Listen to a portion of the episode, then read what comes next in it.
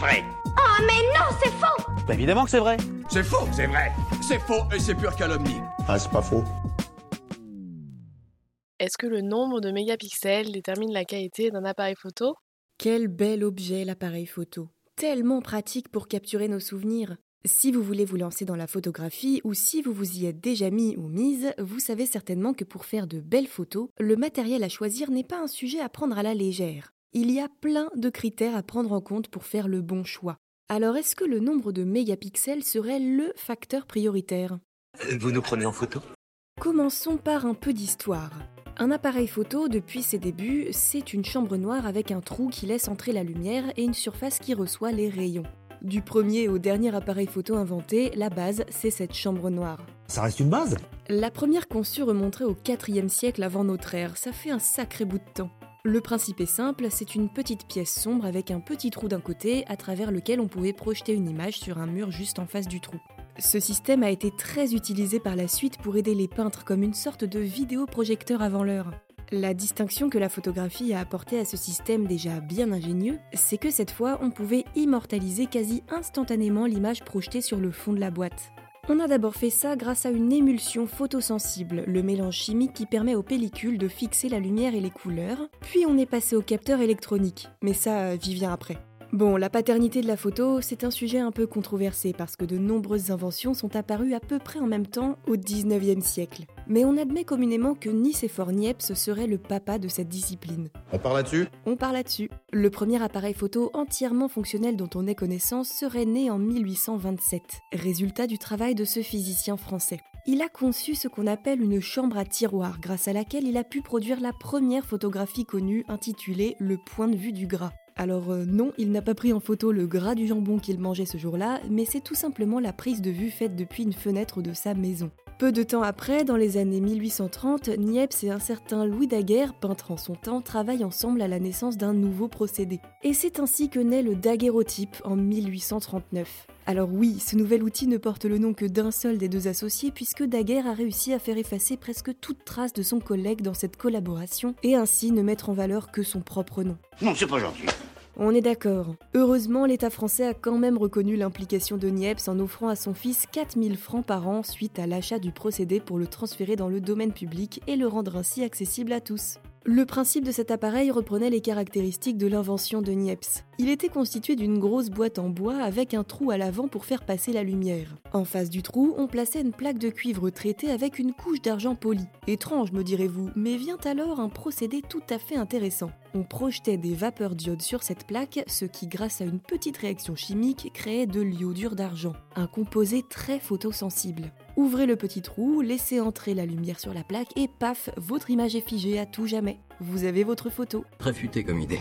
Depuis, ce sont des tas d'innovations, de nouveaux modèles toujours plus performants qui se sont succédés. En 1897, Kodak a sorti le premier appareil photo pliant qui tient dans une poche, beaucoup plus pratique que les premiers modèles qui étaient quand même bien imposants. Bon, après, c'est vrai qu'en 1900, on a le Mammouth qui est sorti, et lui, bah, comme son nom l'indique, il est énorme. 3 mètres carrés de surface pour 635 kilos. C'est sans doute excessif. Bah oui, quand même. Enfin, depuis, on a eu les appareils photo à pellicule, à pile, les argentiques, les jetables même, avant d'arriver aux appareils photo numériques au début des années 90. Le premier modèle étant le fruit du travail de la marque Casio. Et oui, un peu étonné parce que je croyais que Casio n'était qu'une marque de calculatrice, et en fait non. Mais du coup, j'aurais plutôt misé sur Nikon ou Canon, des grandes marques qu'il n'est plus nécessaire de présenter dans le domaine de la photo. Mais pas de panique, depuis, ils se sont largement rattrapés et offrent des appareils photo de toutes les gammes et de tous les prix. Du coup, aujourd'hui, même si l'argentique est un peu revenu au goût du jour, la majorité des photographes utilisent des appareils photo numériques dits réflexes ou hybrides. Un peu plus rarement des bridges ou encore plus rarement des compacts. Tout ça pour moi, c'est du grec. Mais non, c'est facile, vous allez voir. Les compacts, vous les connaissez, ce sont ces petits appareils photo qui rentrent facilement dans une poche et qui n'ont pas trop de fonctionnalités. Donc pratique pour faire des photos rapidement quand on n'est pas un grand photographe. Les bridges sont plus gros et comportent des zooms plus puissants que les compacts. Encore une fois, c'est un appareil photo qui peut être utilisé facilement par des photographes occasionnels.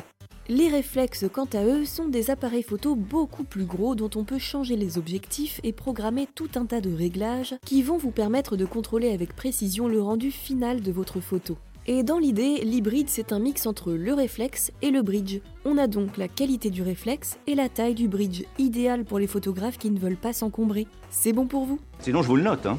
Oui, on peut faire ça si vous voulez. Mais alors, vous vous demandez sûrement comment fonctionne un appareil photo. Mis à part quelques spécificités physiques ou techniques, aujourd'hui tous les appareils photo sont faits avec les mêmes éléments de base. Le viseur, l'objectif, le déclencheur, le diaphragme, l'obturateur et le capteur. Pour prendre une photo, il faut commencer par regarder dans le viseur pour bien cadrer sa prise de vue. Sur la plupart des appareils modernes, il vous donne un aperçu de l'image visible à travers l'objectif, le gros tube sur le devant de l'appareil. Ce dernier peut être fixe ou interchangeable et est composé de lentilles convergentes et divergentes dont le job est assez simple, jouer avec la lumière pour former une image sur le capteur. Grâce aux lentilles, il vous permet de contrôler le niveau du zoom mais aussi la focale, c'est-à-dire la profondeur de champ, le flou quoi. Selon votre longueur focale, soit les objets apparaîtront tout nets sur la photo, soit la profondeur de champ sera plus visible, avec par exemple un objet net en premier plan et un arrière-plan assez flou. La focale joue aussi sur la quantité de lumière qui entre dans l'appareil photo. Au même titre que le diaphragme, une sorte de pupille située dans l'objectif qui peut s'élargir ou se rétrécir pour laisser entrer plus ou moins de photons. Il y a donc pas mal d'éléments qui composent un objectif, et vous pouvez me croire, un bon objectif peut faire toute la différence dans la qualité de vos photos. Ah quand même Eh oui, c'est pas à prendre à la légère. Une fois la mise au point et le cadrage à votre goût, il vous suffit d'appuyer sur le déclencheur qui n'est rien d'autre qu'un petit bouton pour prendre votre photo. Celui-ci enclenche l'obturateur, une sorte de clapet si on veut, qui va permettre de laisser passer la lumière depuis l'objectif jusqu'au capteur pendant un temps déterminé, généralement très court. Plus ce qu'on appelle le temps de pause ou durée d'exposition est long, plus la quantité de lumière qui atteint le capteur est grande et plus la photo est lumineuse. Le capteur, vous l'aurez compris, est donc photosensible. Dans le cas d'un appareil numérique, ça veut dire qu'il va transformer les photons en électrons, donc les particules de lumière en particules électriques. Il fait ça grâce aux photosites, des composés électroniques qui mesurent la quantité de lumière qui entre.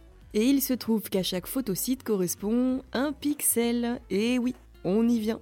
Ah Eh ben c'est pas trop tôt Une fois toutes les informations lumineuses récupérées par les photosites, il en résulte une image qui, on l'espère, sera au goût du photographe.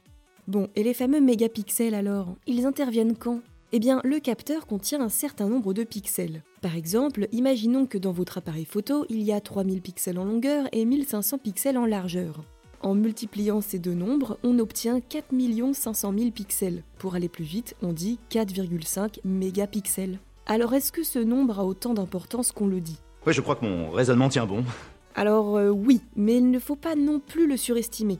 C'est effectivement une caractéristique importante puisque le nombre de mégapixels définit la résolution de votre photo. Si votre résolution est basse, votre image va devenir au mieux floue et au pire moche dès que vous allez l'agrandir un peu. Si au contraire la résolution est élevée, vous pourrez imprimer vos photos préférées au grand format sans vous inquiéter de perdre en qualité. Mais bon, après, si elle ne quitte jamais votre téléphone ou ordinateur, c'est pas la peine d'avoir 10 000 milliards de mégapixels. Ça ne changera pas grand chose pour vous. Mais que c'est joli Contente que ça vous plaise. Donc voilà, en gros, si vous êtes photographe professionnel et que vous voulez faire de grands tirages de vos photos ou les afficher en grande résolution sur Internet, oui, là il faut se pencher un peu plus sur le nombre de mégapixels.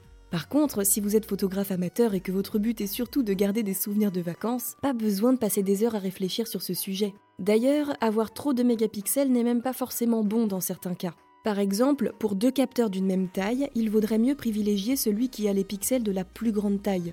Il y en aura nécessairement moins sur le capteur, mais plus le pixel est grand et plus il est capable de capturer la lumière. Et ça, ce serait pas un peu le but quand on veut prendre une photo? Ah, il me semble bien. Et allez, si jamais vous n'arrivez toujours pas à vous décider sur quel modèle acheter, parce que oui, il y en a tellement, je vous conseille d'aller directement dans un magasin spécialisé pour en discuter avec un professionnel. Il saura vous guider selon vos envies de prise de vue, vos habitudes et votre niveau. Histoire de fouiner un peu. Et vous Vous avez d'autres idées reçues à débunker? Envoyez-les nous sur les apodios ou sur les réseaux sociaux et nous les inclurons dans de futurs épisodes. Pensez à vous abonner à Science ou Fiction et à nos autres podcasts pour ne plus manquer un seul épisode. Et n'hésitez pas à nous laisser un commentaire et une note pour nous dire ce que vous en pensez et soutenir notre travail. À bientôt!